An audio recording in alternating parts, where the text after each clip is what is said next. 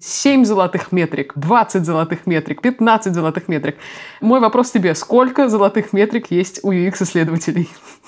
Не знаю. Привет и добро пожаловать в уже четвертый эпизод UX подкаста. Я все еще Ира Сергеева, все еще из школы дизайна Сбера, все еще задаю вопросы Алине Ермаковой, которая у нас отвечает за UX-исследования в Сбербанке. И мы вместе разбираемся во всем, что нужно знать о классном пользовательском опыте, а сегодня мы будем разбираться в супер важной вещи, как этот классный пользовательский опыт померить.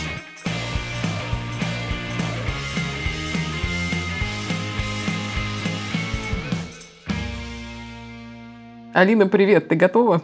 И снова здравствуйте, коллеги. Да, я готова. Начну с цитаты. Мне кажется, она знакома большинству людей, которые так или иначе связаны либо с маркетингом, либо с исследованиями, либо с продуктом. Это наш хороший друг Питер Друкер, который однажды сказал, что можно управлять только тем, что можно измерить. Поэтому мы сегодня с тобой поболтаем о том, что такое метрики в пользовательских исследованиях, и есть ли какие-то KPI, как отделить KPI именно исследователя, который занимается UX-ресерчем, от других KPI, которые, очевидно, есть у бизнес-юнитов, которые есть у маркетологов, посередине которых стоит как раз вот эта штука про пользователя. Главное, что вот у меня как-то не то чтобы не укладывается в голове, но вызывает вопрос. Мы с тобой очень много говорили о довольно приятных таких гуманитарных вещах, которые довольно абстрактные. Нравится, не нравится, удобно, неудобно, логично, нелогично. Скажи, пожалуйста, какие есть подходы к измерению качество исследований. Как вообще понять, что да, это исследование сделано хорошо, мы из него чего-то вынесли, и пользователи нам реально помогли? Во-первых, хочу начать с того, что момент нравится, не нравится, он очень субъективный. Меня просто сейчас, знаешь, немножко триггернуло, когда ты так сказала, потому что многие там не очень опытные исследователи как раз очень э, любят на исследовании спросить из серии, ну что, вам нравится или не нравится продукт, а что вам удобно, а вам понятно. Конечно, у респондента напрямую такие вещи задавать нельзя, потому что у каждого человека собственная метрика этих ценностей, да, грубо говоря, что удобно mm-hmm. одно, неудобно другому, и что нравится одному, не нравится другому.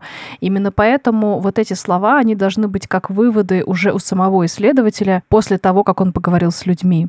Поэтому действительно кажется, что интервью — это такая вот вещь, когда ты просто сидишь и разговариваешь, и как же после этого это перевести в какие-то выводы. Тема выводов, отчетов вообще, да, после любого исследования, эта тема не менее важная, чем сама подготовка и проведение, потому что качественная обработка входящих данных, которая должна случиться после исследования. Это, правда, достаточно тоже профессиональный навык исследователя, который мы требуем от, э, во-первых, людей, которые приходят на работу, ну и, в принципе, это такой очень крутой скилл из множества разной поступающей информации выбрать и обработать то, что действительно может повлиять потом да, на качество продукта. И здесь я, опять же, хочу сделать такой акцент на ответственности исследователя в этом плане, потому что ведь какие данные ты дашь команде, да, то такой результат и получится потом в продукте.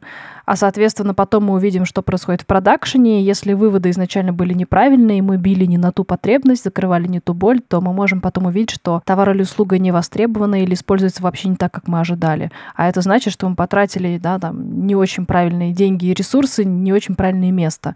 Поэтому я хочу, чтобы вот просто все осознавали эту связку, что скилл исследователя начинается, в принципе, от того, как составить методу, как задать вопрос, а как еще эти данные интерпретировать и правильно и в команду вложить так, чтобы они правильно сделали выводы.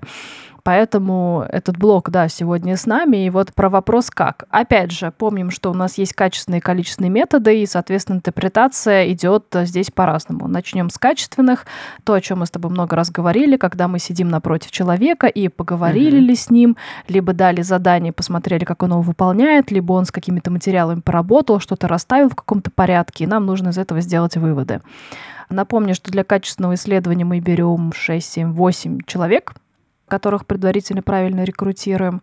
И вот, собственно, эти 7-8 высказались, что-то сделали, и дальше нам предстоит разложить эти все материалы перед собой, я вот уже рассказывала, что делаю это прям наглядно. Раньше распечатала, сейчас, в принципе, куча документов просто открываю сразу. Кстати, поэтому исследователю лучше всегда просить второй монитор, потому что на одном идет написание отчета, а на втором как раз открыты все эти 10 вордов, потому что тебе нужно постоянно смечивать информацию в один момент времени.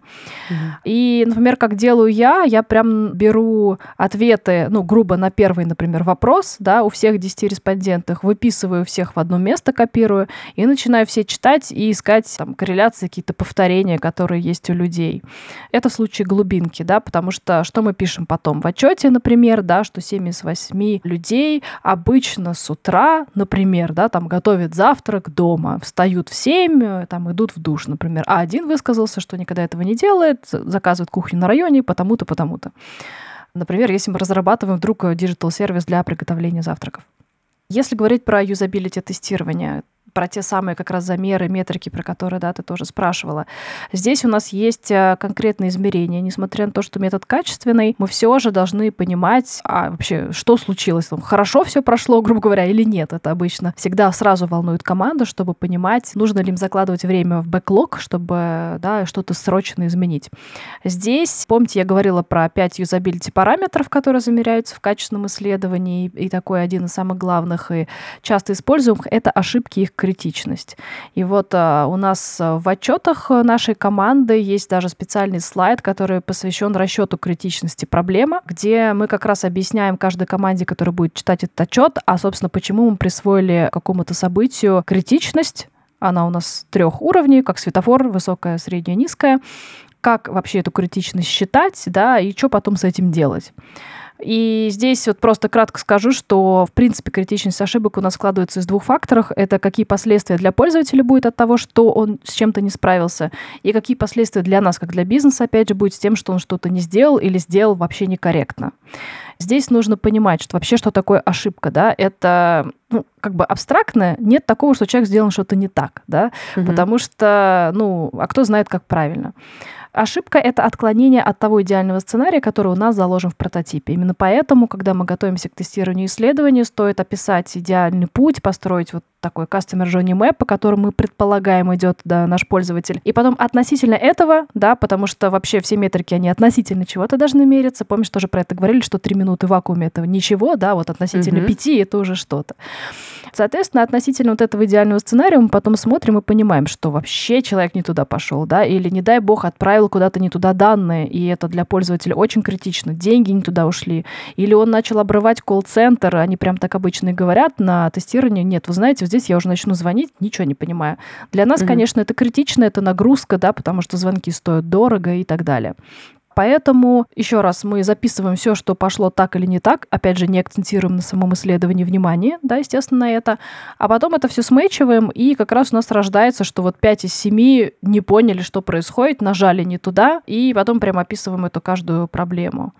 Это только про ошибки. Опять же, то же самое с временем, да, у нас есть понимание, если нам нужно, мы можем замерить каждый процесс или процесс вообще в купе, что делает пользователь, причем как сотрудник, что, помните, тоже для нас это важно, так и клиент количество шагов, конечно же, да. Вообще вот это, помнишь, была целая тема, что любой человек должен в три клика добраться до любой услуги. Это прям было какое-то, я не знаю, главное правило и Библия вообще в расцвет веб-дизайна. Сейчас это уже не так. Угу. Не все надо делать в три клика. Это не обязательно. Главное вообще получить желаемое. Ну, конечно, не в 15 тоже, но прям некоторые очень серьезно отнеслись к этому и пытались в три шага запихнуть все действия. Конечно, не надо это делать.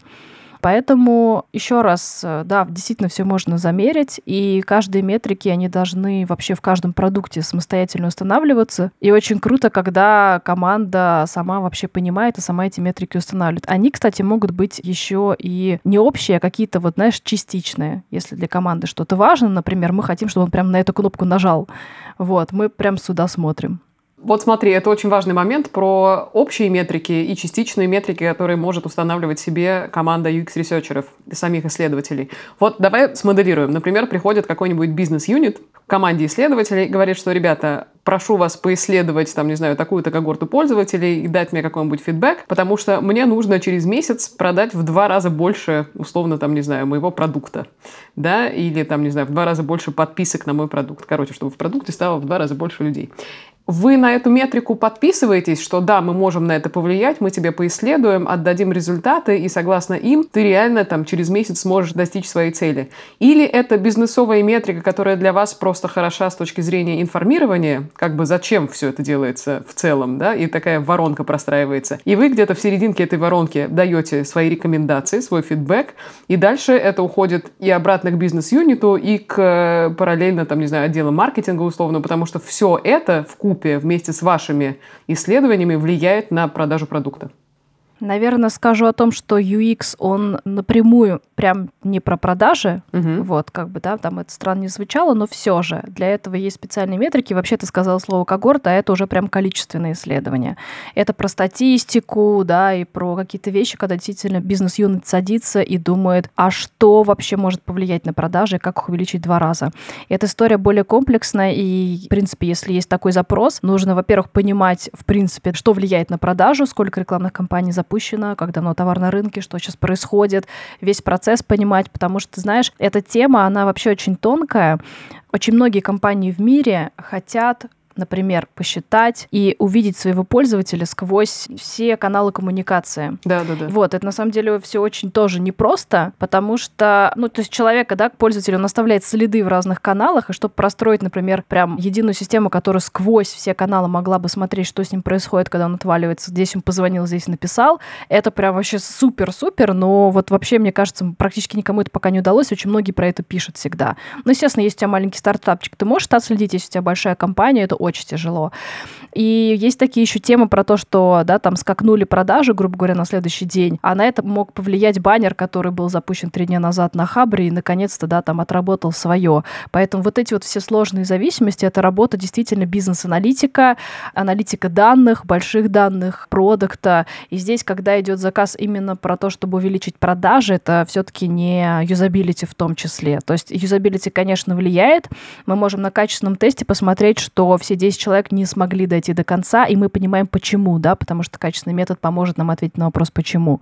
Или, например, вот ты сказала, да, что увеличить продажи. То есть мы количественно на аналитике видим, что сейчас продажа составляет, ну, например, 50%, да, mm-hmm. хотим поднять их до 100. У нас есть хотя бы точка отсчета, и мы относительно нее начинаем думать и генерить, что же вообще может поднять эти продажи, потому что это совсем может быть не интерфейс и вообще, да, там не неудобный даже текст, а просто какой-нибудь технический баг, который просто там вовремя, знаешь, не отсылает куда-то информацию. Об этом тоже говорила ранее. Еще раз проговорю, что у нас в отчетах есть разные типы как раз ошибок, и мы здесь пытаемся подсвечивать команде, в каком именно там, векторе нужно себя немножечко улучшить. Либо это бизнес-процесс, либо дизайн, либо навигация текста, либо какие-то технические проблемы, которые тоже могут возникнуть. Тоже приведу пример. Мы исследовали интернет-банк для юридических лиц. Было это давно, но там была тема с тем, что выкатили новую версию, она была совсем тестовая, люди специально, там несколько компаний подписались на то, чтобы ее использовать, и вот мы приезжаем на места и спрашиваем, ну, там, ну, я сейчас опять же, да, примитивно скажу, какие проблемы, у нас там были определенные mm-hmm. сценарии, естественно, чтобы, да, как-то спросить о чем-то. В общем, оказалось, что они полгода уже пишут в поддержку о том, что у них вообще все идет не так, нифига не работает, а поддержка просто это не передает в главный штаб нашей компании. И вот опять же, приехали мы за юзабилити, чтобы посмотреть, как там раскатка, а выяснилось, что проблема в бизнес-процессе, потому что это были подрядчики, да, колл-центр, принципе, нормальная история, да, что можно кого-то нанять, чтобы он обрабатывать запросы. И мы не знаем, по каким причинам, но они просто не сообщали нам же о том, что проблема есть. И ребята, которые были разработчиками, сидели вот просто на соседнем этаже, они были уверены, что, в принципе-то все нормально, и что-то девочки поехали что-то исследовать. Угу. В итоге, естественно, мы это эскалировали наверх, подняли вообще большую проблему, да, из этого, и, естественно, там все сразу поправили. Поэтому, с одной стороны, исследование может найти абсолютно разные вещи, с другой стороны, нужно всегда понимать, в какой плоскости лежит проблема. Круто. Это довольно забавный пример, да, когда там голова думает одно, а руки делают другое. Или чисто с точки зрения маркетинга, вчера видела смешную картинку, как люди пытались забронировать себе подмосковный отель, и все классно, и это как бы считается качественным лидом, а потом в WhatsApp-чате им просто грубит женщина, которая отвечает за букирование, и люди отваливаются на самом последнем этапе просто потому, что произошла одна грубость уже в самом конце воронки, да, ну, в общем, такая же история, кажется. Я хочу, да, тут прокомментировать э, тоже, чтобы слушайте понимание, что и в с другой стороны тоже можно очень круто вытащить процесс, даже когда сам продукт накосячил, поддержка, да, может очень круто вернуть человека.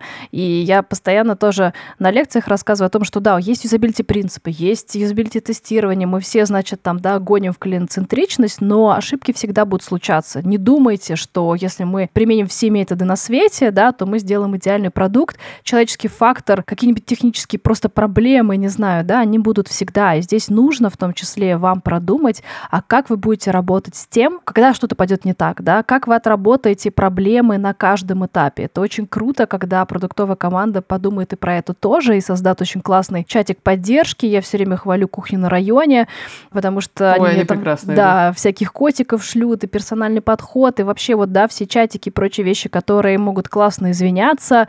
С компанией Clean по уборке у меня просто постоянные какие-то терки, они мне каждый раз пишут, да что ж такое-то, вот извините, вот вам 300 баллов, вот спасибо, что, да, там помогли.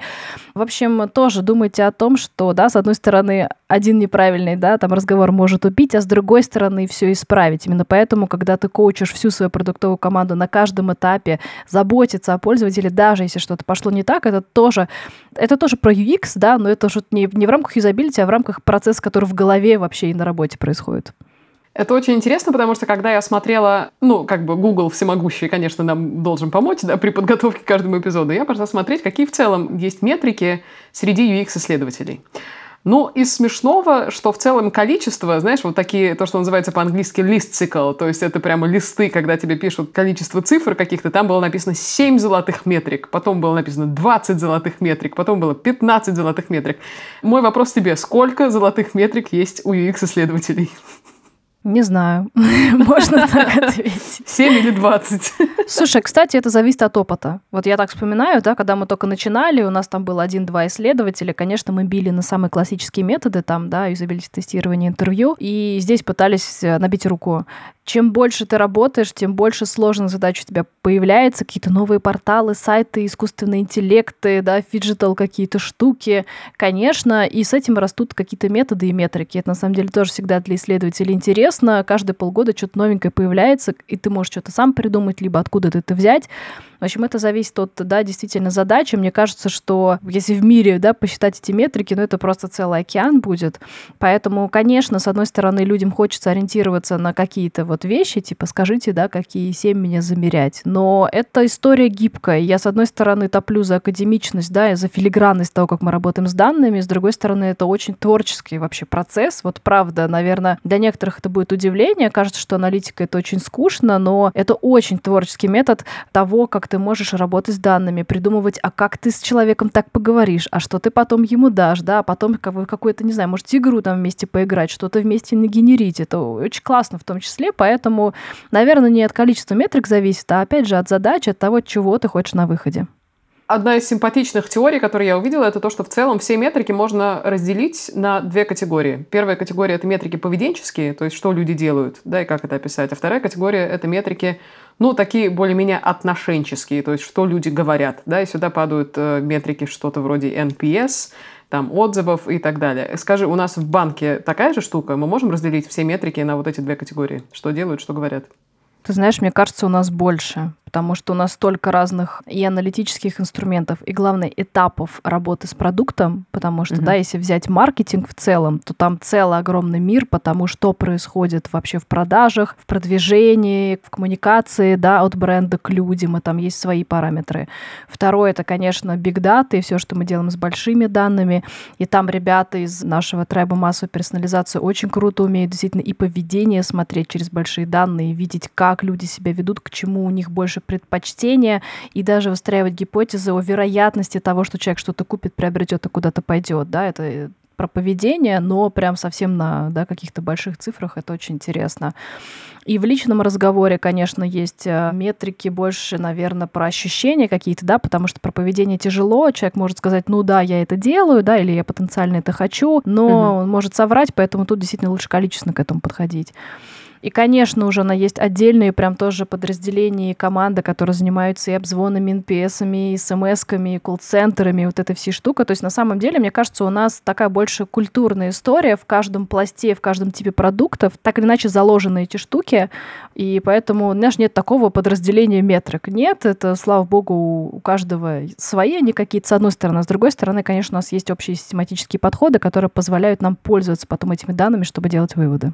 У Гугла есть очень интересный фреймворк, который выражается аббревиатурой HART да, по-английски сердечко. Угу. Эта штука состоит из пяти понятий. Мне кажется, это очень близко к тому, о чем говорим мы с тобой сейчас. Если что-то не совпадает с нашим опытом внутри Сбербанковским, ты меня поправишь. ну Значит, э, первая буква H — это happiness, то есть счастье. Да, мы меряем то, насколько пользователь счастлив от использования определенного продукта. NPS, удовлетворенность, все вот эти вещи. Вторая история — это engagement, то есть вовлеченность. Угу. Насколько часто, глубоко, насколько понятно, насколько эффективно пользователи вообще внутри продукта существуют. Третья штука — это adoption, буква A, то есть условное принятие.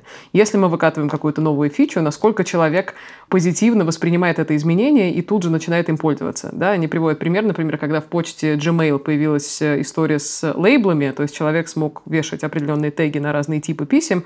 Вот они мерили, сколько человек этим пользуется, сколько продолжает пользоваться через неделю, месяц и так далее. Четвертый параметр — это retention, то есть это возвращаемость человека в продукт. Это тоже довольно понятная цифровая история. И пятая метрика, тоже довольно большая, task success, то есть это успешность в выполнении задач внутри определенного продукта, да, за сколько человек времени решает свою задачу внутри продукта, сколько он при этом совершает ошибок, что ему мешает в этом опыте и так далее. Скажи, вот эта история с hard условно похожа на Сбер, или у нас есть еще что-то, или что-то мы принципиально не меряем и вообще метрикой не считаем? Да, слушай, я вспомнила, как ты это читала, просто это настолько как-то очень логично, да, то, что ты сейчас произнесла. Да. Просто взяли часть метрик и соединили их в свою какую-то философию. И причем я думаю, что именно для продуктов Гугла это ну, применимо и необходимо, потому что тяжело дотянуться до всех пользователей по миру, поэтому они большую ставку делают на количественную аналитику. Все, что сейчас перечислила, это все-таки количественные данные, когда ты можешь, mm-hmm. да, вот сидя у себя в кабинете, посмотреть, что вообще происходит, и сделать выводы потом. Если говорить про нас, то, слушай, да, и применимые нет, потому что, конечно, у нас есть количественные метрики, навешенные на цифровые продукты, через которые мы смотрим вот все, что ты перечислила, и даже больше. Опять же, можем прям провалиться в конкретное поведение и сделать какие-то выводы и корреляции. У нас ребята прям очень круто тоже умеют с этим работать, и, главное, внутренняя система уже даже разработана для этого.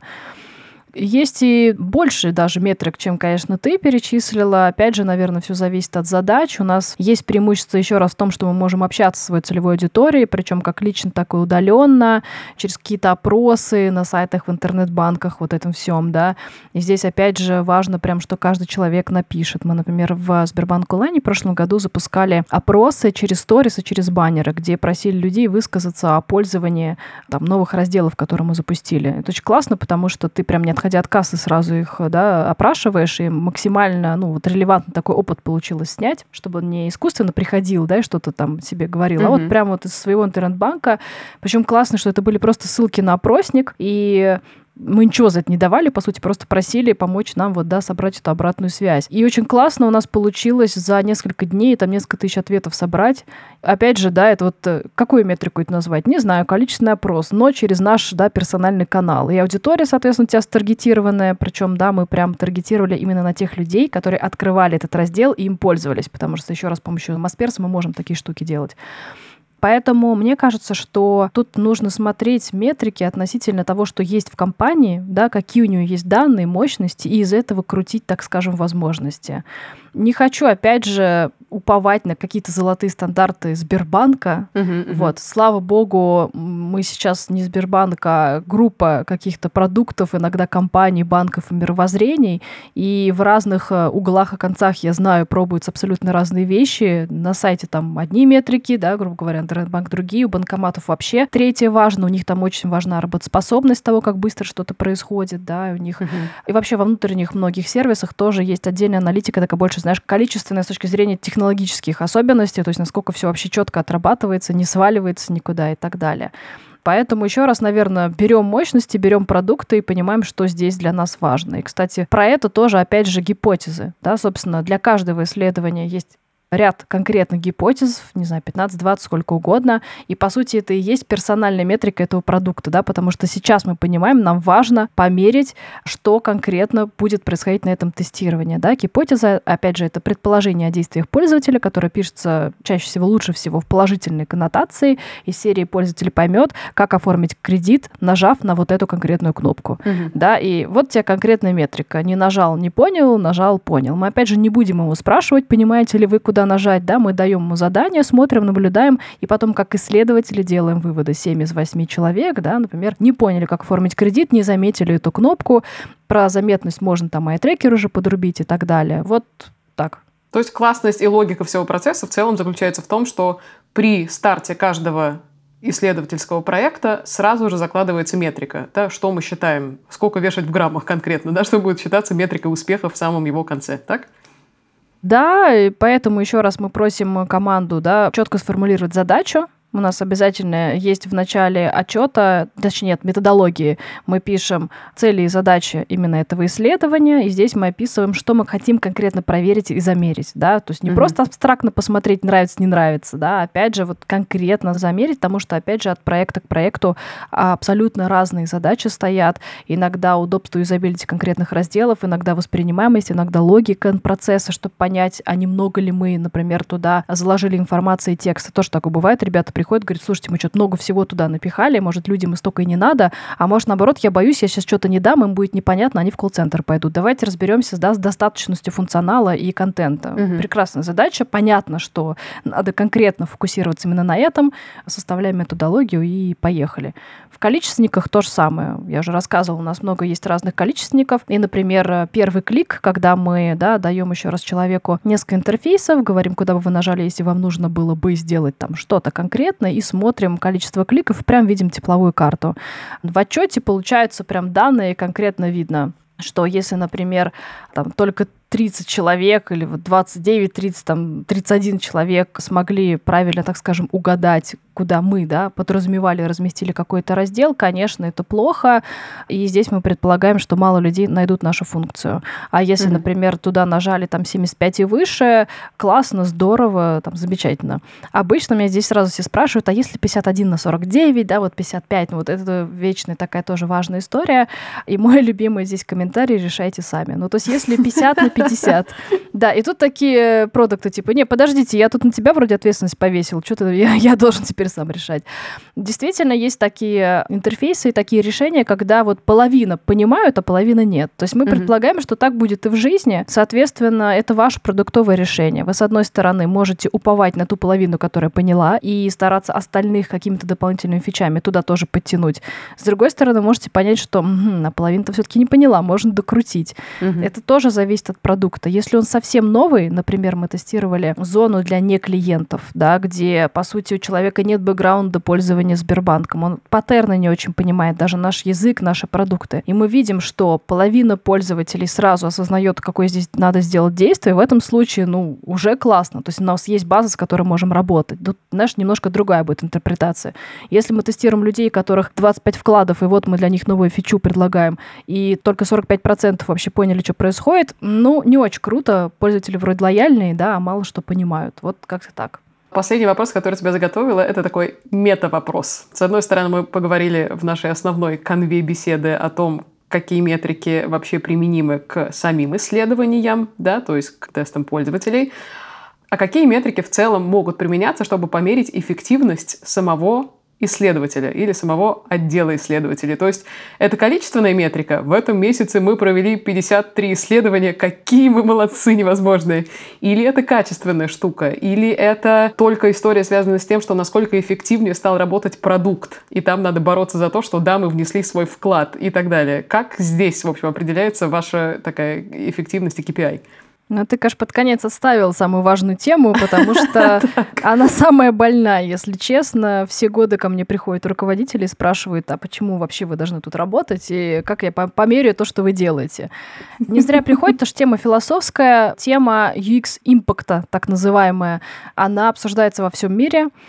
Я вот, да, когда еще можно было, я ездила на конференции, там, что в Штаты, что в Европу, UX-страт они называли, да, там UX-стратегии и прочее, Также UX Enterprise было несколько конференций как раз про корпоративную UX. И там со сцены постоянно вещают о том, а как, собственно, доказать, тем более, если у тебя компания какая-то, ну, там, государственная, тоже ребята выходили из правительства, из медицины, с военки. А что, как, кому рассказать-то, да, вот действительно эффективность исследователя. Конечно, количеством отчетов здесь ничего не доказать, потому что, да, 25 ЮТ, это, с одной стороны, хорошо, а с другой стороны, может быть, и 35 нормально было бы. Конечно, в идеале это влияние на продукт, потому что все, что делает исследователь, это он помогает команде первое, понять свою лучшую целевую аудиторию, для того, чтобы второе, сделать качественный продукт, закрыть потребности, для того, чтобы третье, выпустить на рынок, заработать больше денег и набрать как больше новой аудитории, так и удерживать текущую аудиторию. То, что я сейчас перечислила, входит на самом деле в миссию, которую мы написали для нашего отдела исследований. И мне кажется, что это вот самое главное, за что должен отвечать исследователь. А можно это померить? С одной стороны, да. То есть если прям поставить себе такую цель, то вот, кстати, такой могу пример рассказать. Опять же, когда мы начинали, очень хорошо заходили слайды, где мы показывали, как было без исследований и какой продукт стал с исследованием. Для этого, опять же, я говорила про то, что можно провести замеры as. Например, пришла команда, которая разработала какой-то MVP, и видит, что-то у них не очень. Ну, просто обратная связь, пользователи не очень понимают, что происходит, или видим прям по статистике, что мало пользуется, мало заходит. И вот, значит, э, мы замеряем продукт на качественном исследовании, опять же, смотрим ошибки, смотрим все претензии, так скажем, да, видим, что действительно пользователи, может быть, что-то не понимают. И после этого приходит команда дизайна, которая на основании, например, данных, которые мы предоставили, существенно улучшает продукт, добавляет каких-то фич и делает то, что действительно нужно людям. И потом мы делаем замеры to be. Вот несколько таких слайдов, с которых потом носилось э, там продукты даже к руководству, они прям очень сильно переворачивали.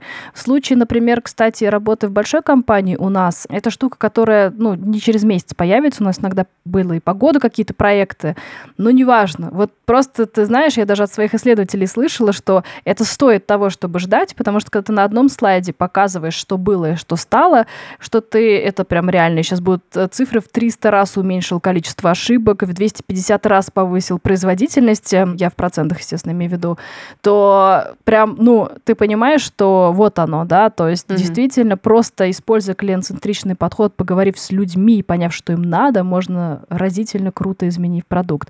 Поэтому, опять же, круто, когда исследователь сидит в команде, когда он принес вот, да, прям инсайты, и ты видишь, как эти инсайты перевернулись в фичи. Эти фичи выпустились, ты видишь обратную связь, можешь в App Store читать отзывы, не знаю, да, разговаривать с своими пользователями и видеть, что вот стало лучше. Если ты сам протягиваешь вот эту линию причинно-следственных связей, ты видишь ну, что стало лучше. И мы говорили об этом раньше, да, что из себя представляет исследователь, да, это, во-первых, прям вклад, грубо говоря, тех данных, которых ты делаешь, и обучение команд. Ты видишь, что люди начинают сами потом принимать решения, нет, здесь я хочу спросить у своей целевой аудитории, не хочу там, да, делать на авось. Вот ты видишь, что люди начали более осознанными быть. Я думаю, да, вот, вот так можно посчитать. Круто. Вот так инструментами здорового сторителлинга классные исследователи рассказывают про то, как классно можно перевернуть продукт с помощью изучения пользователей. Кайф. Четвертый эпизод готов. Э, в пятом эпизоде будем с тобой говорить про... Продолжим говорить, я бы сказала, про силу данных, про то, как их интерпретировать, про то, что такое пользовательский инсайт и про то, как должен выглядеть здоровый отчет исследователя. Это должен быть огромный док, огромный Excel, красивая презентация или, может быть, даже подкаст. Вот как-то так. Спасибо тебе большое. Встретимся в пятом эпизоде. До встречи.